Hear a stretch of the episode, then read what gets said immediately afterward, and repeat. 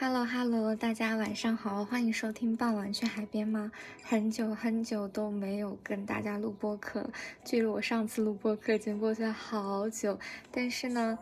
可能是因为我开学以后都比较忙，然后也过得比较充实，所以我就有点犯懒，就是忘记了这边。但是呢。就是最近呢，也有陆陆续续收到一些听友加我呀，包括有身边的朋友有其他的一些问题，正好呢，就是借这个机会，就是我倾诉欲突然比较强，想来跟大家聊一聊天。那么本期的话题呢，是如何培养自己的松弛感。为了保持这一份松弛感，其实我这期播客呢，就是以一种非常随意的方式来跟大家聊天。我在电脑上呢放了一首最近我蛮喜欢的歌，跟大家一起分享，然后就聊一聊这个话题，我的看法，如何培养自己的松弛感呀，包括在去和人交往过程当中，对待自己的成长，对待自己的学业、工作，就是如何去平衡住，然后如何长久的去保持这份松弛感，然后如何能够带给别人松弛感等等。希望大家会喜欢。嗯，我知道，其实有很多人都在生活当中时时刻刻保持一种紧张感，就是会觉得说，嗯，在跟别人相处的时候，不知道怎么把自己就是做得更好，不知道怎么把最好的一面展示给别人，也不知道怎么样去，嗯，和别人非常。就消除紧张感，非常平稳，然后非常随意的去和别人沟通，就不在意别人对自己的看法，或者是呢，对待自己的工作，就是总觉得说，嗯，对待每一件事情我都想要做到最好，嗯，再加上呢，就包括对自己的恋人啊，对自己家长，都时时刻刻有这种紧张感，就觉得，嗯，自己好像，嗯，是站在世界的中心，周围都是自己的观众，就是。觉得做很多事情他不能随心而去，嗯，就是最近也有一些朋友来跟我聊这个事儿嘛，就是首先呢，我想先跟就是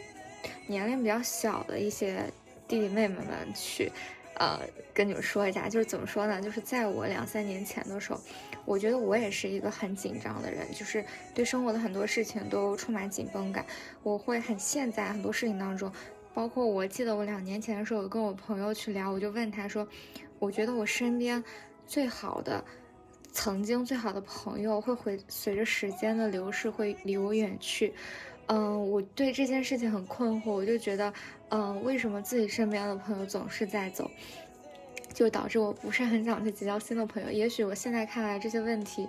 都是很青涩、很幼稚，但我以前也会为这样的事情而烦恼，包括我以前也会总是在想，嗯。自己该走哪条路，我才能走得最成功？我就会就是做每一个选择的时候，我就会想，那我选择这个，选择那个，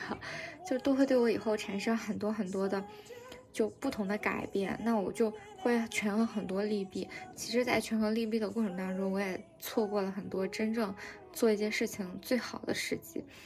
那。其实我就觉得这些都是很正常的，因为怎么说，我并不想指责当时的自己，因为那个时候你真的很年轻，就是特别是有些妹妹们，就是大家可能就是刚上大学大一、大二，就是你从高中那个环境出来呢，你就看到了很多新的世界，可能就是呃，你去看到了更多的人，接触到了不同性格的人，可能好的坏的，然后大家开始接触网络，刷到了很多很多。别人的生活，别人的世界，你会觉得那些是所谓成功的东西。但是因为你还小，就是大家其实会前置性焦虑。怎么说呢？就是你在你还没有更多能力去，嗯，做到你想做的事情的时候，你已经看到了很多成功的别人，嗯。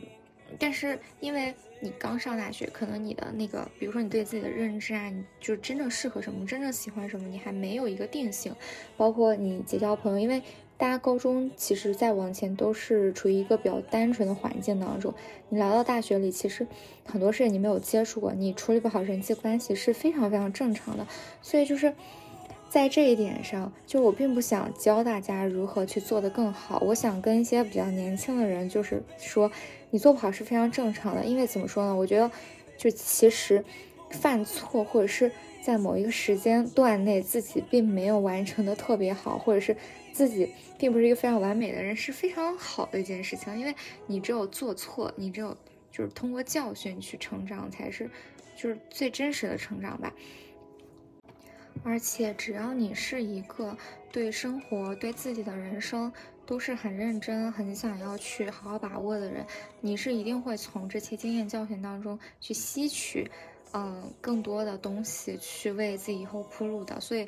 嗯，take easy，我只能说，就是，嗯，大家可以接受自己犯错，但是不要太过于焦虑。就是你，可以给很多事情定义为我还真的很年轻，我做错事情是很正常的。就你这么想的话，同时你也是放过自己，就是少给自己那么多压力吧。我前段时间读书的时候，我有看到一个观点，我还蛮喜欢的。这个这个书里面呢，就说。其实我们人是很容易批评自己的，就是以前就大家总是在说我要给自己做计划，对吗？就是要做 to do list，然后每天晚上去 check，然后去看自己今天完成了多少，然后就就是大家总是在评价自己，然后总是在反思自己，总是就是用这些东西去量化自己，但其实这个东西就我现在看来并不重要。怎么说呢？嗯，就是。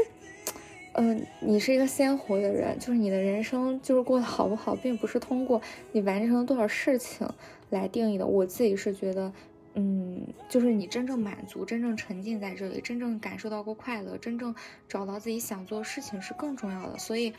就是大家不要总是去量化自己，可以给自己一点时间，让自己相信，就是随着时间的流逝，很多事情是一定会做得越来越好的。嗯，除此之外呢，还有一点就是，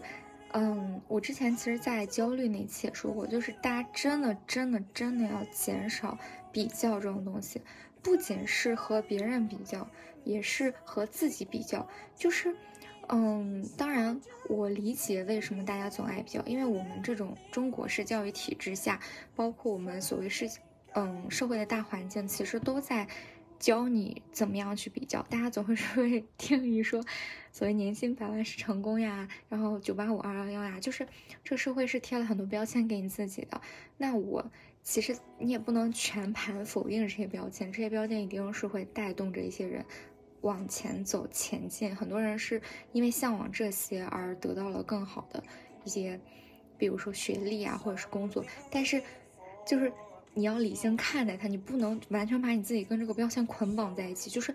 理智一点。你要分清楚，比如说我要靠这些标签去前进，因为我知道可能我年薪百万，或者是我有了更多的钱，我可以过上更好的生活，而不是就是因为社会要求我成功，所以我一定要达到那个目标。那如果你这样的话，你达到每个目标，你都并不是开心的，因为你没有分清楚什么是你真正想要的。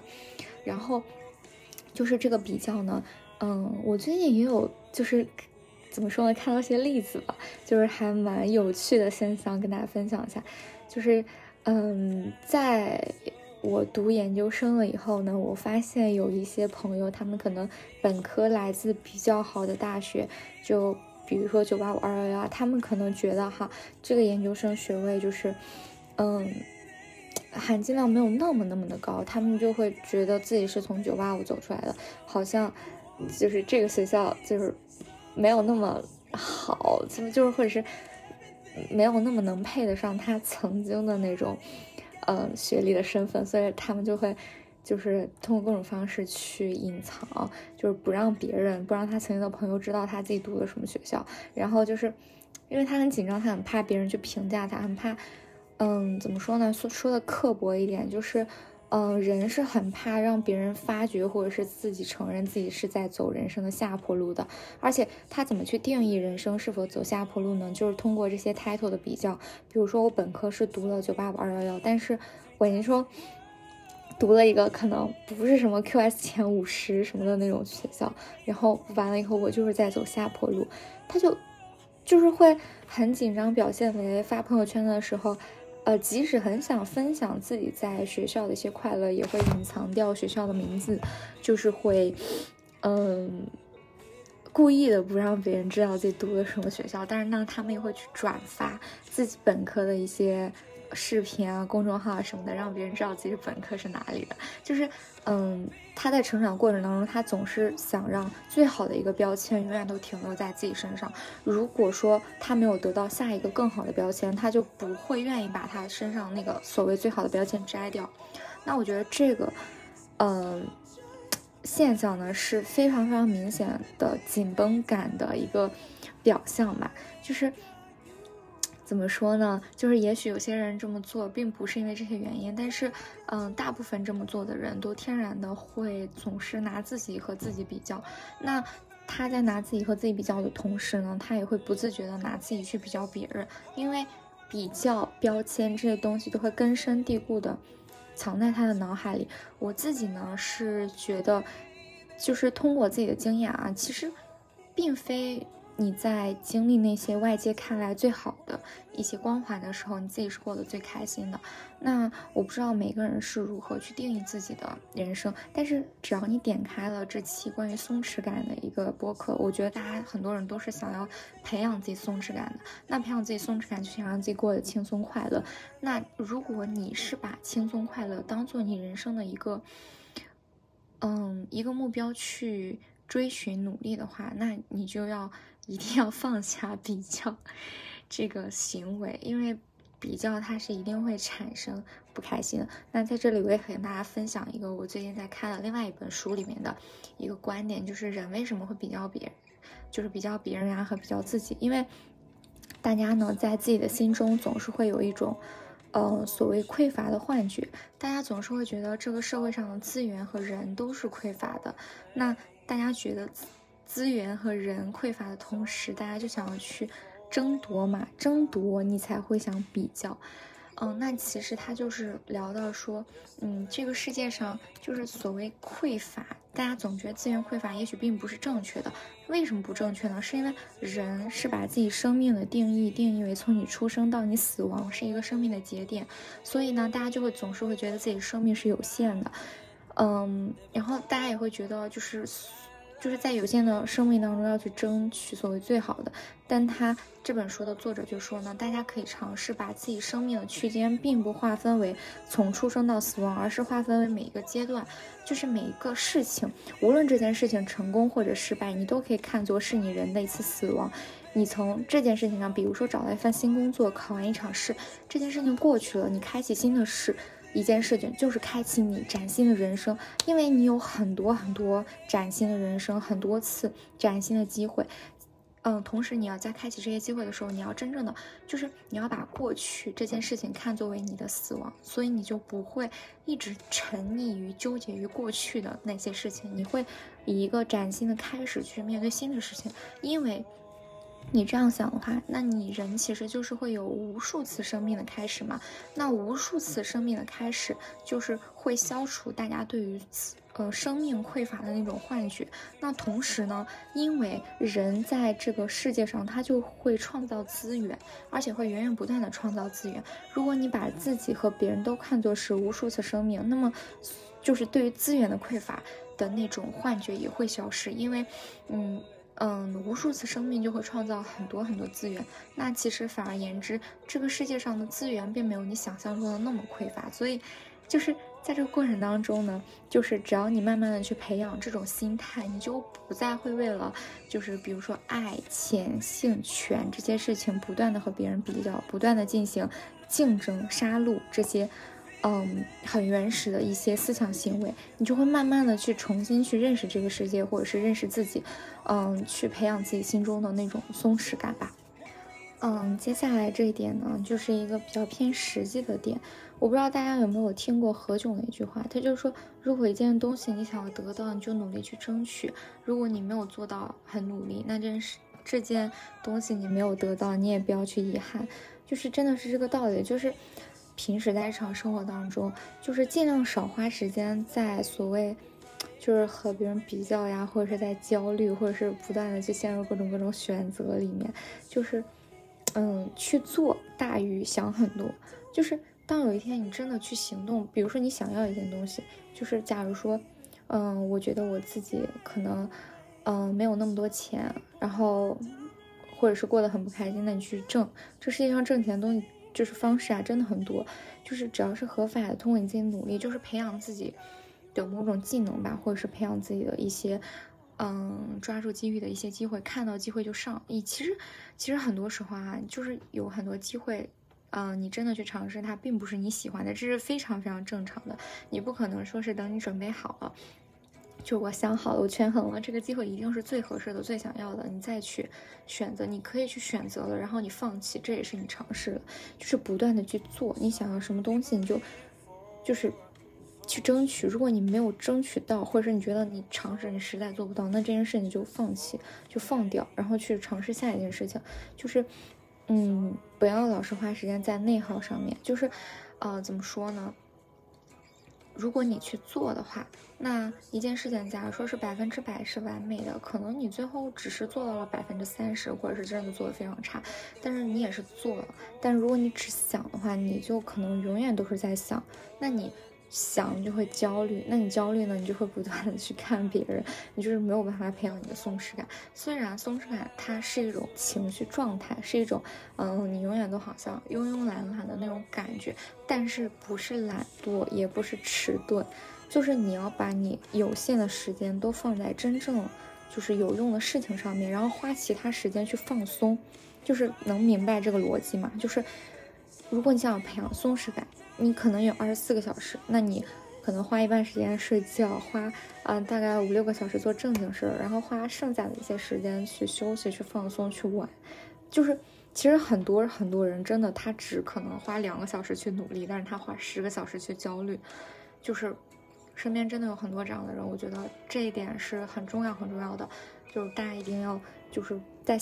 不仅去培养自己思想上的那种感觉，就是嗯，不断去贴近那种嗯更广阔、更放松的一些思想，同时在行动上也真的要去培养自己更麻利、更好的一些行动力。同时，如果有有一些事情你真的没有做到，或者是你做的很差，嗯，我觉得就是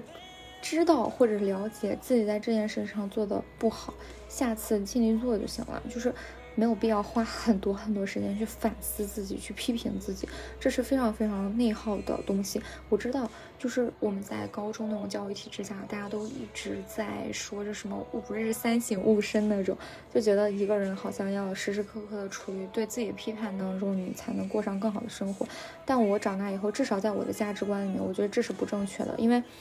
那你花很多很多时间都来批评自己，你你就会陷入到越来越不自信的状态，你就总会觉得我要给自己打分，那这些事情我没有做好，我其实是会心理上趋近于一个越来越不相信自己的状态。其实你知道这件事情没有做好，就是有那种理性的。一个评价就可以了，然后下次做这些事情的时候，尽量去培养自己去做得好，或者是去看一些效率相关的书呀，这种就是不断去培养自己的所谓行动力，而不要就是一直在培养自己对自己批判的这种想法。最后一点呢，就是来跟大家分享一个我自己的一个对于人生状态的一个观点，一个核心观点就是。我觉得，我希望我自己在哪里都能活得很好，就是我希望我自己是处于每个状态、每个阶段都能够照顾好自己，都能够让自己开心，这个是我，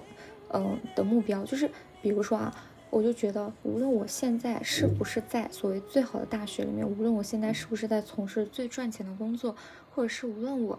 就是不是别人眼中最好的人，我都要在我现在的这个阶段，我要在此时此刻，我要在。就是我在的这个环境里面，让自己过得很好。那过得很好分为很多方面，嗯，你的学业好呀，工作做得好，这是一方面。其次还有，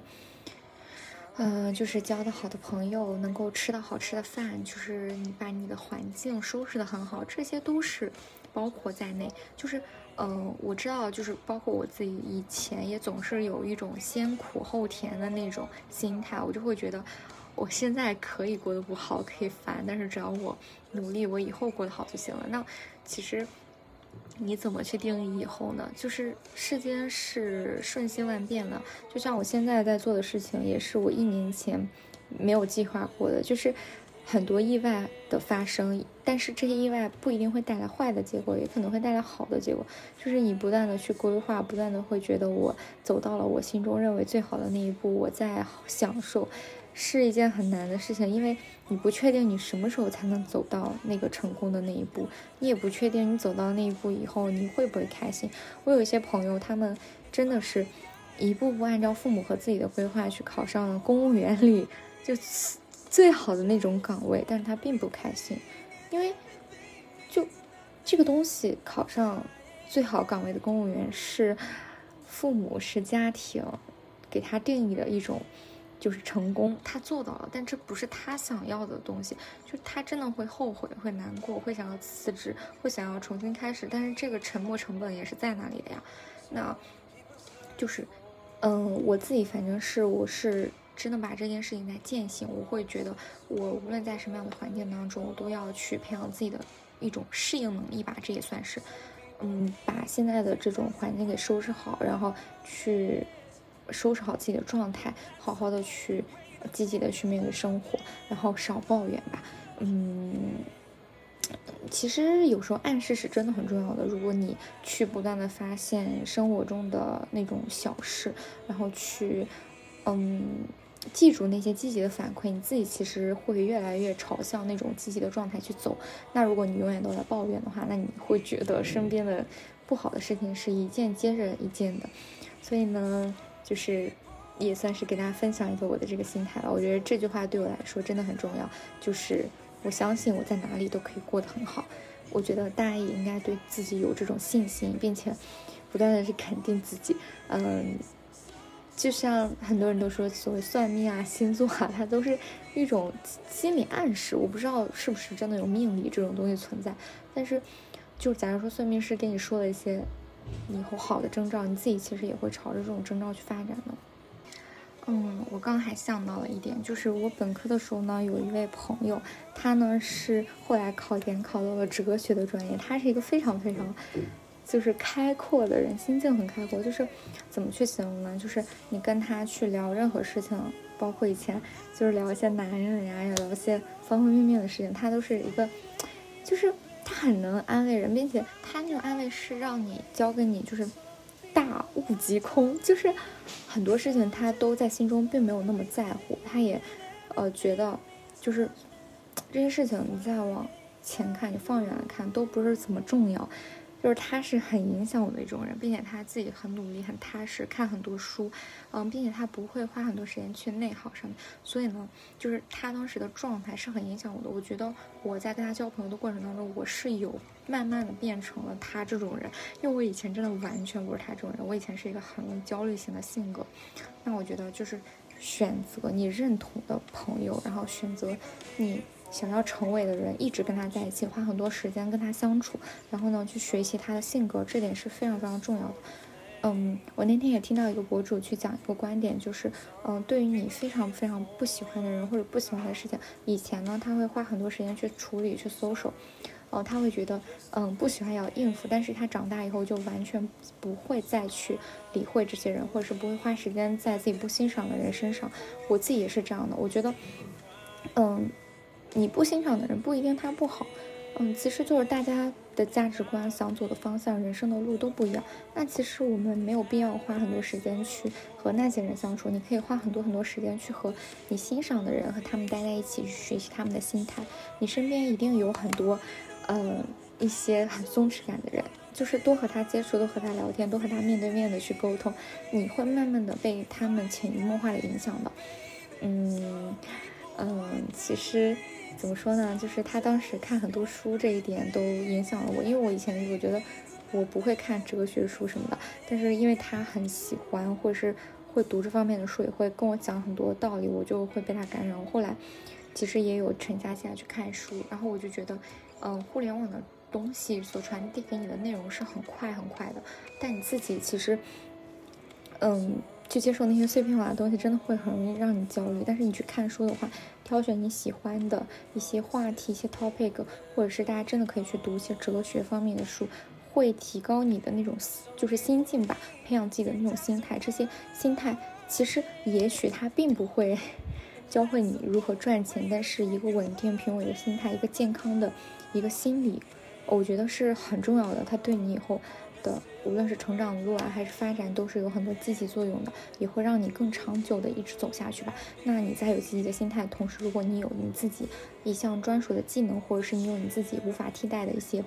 能力，那你是一定会成为一个很好的人的，或者是你是不用担心你自己未来发展道路。所以，嗯。在这里和大家也可以分享这些小 tips，就是多去看书呀，多去，嗯，真正的沉下心来去做一些事情，去培养自己的心态。好啦，这些以上这些部分呢，就是真的很实际，或者是如果别人来问我这些经验，我就会脱口而出的一些方法。嗯，如果大家有其他的一些建议，或者是有自己的这种小 tips 的话，也可以分享在评论区。嗯，本期播客就到这里啦，感谢大家的收听，我们下期再见，相信会很快的，因为，嗯，这期播客我还是录的很开心的，大家有什么其他想听的话题啊什么的，都可以留在评论区。嗯，最近就是在我没有更新的这么长时间，嗯里还是涨了挺多粉丝的，然后也很开心大家能够关注这个节目，嗯，我会越来越好的。嗯，也很感激很多人加我微信，然后对我的那些积极的反馈，非常谢谢大家。我觉得我们是双向的，希望大家能够度过一个美好的早上或者晚上。拜拜。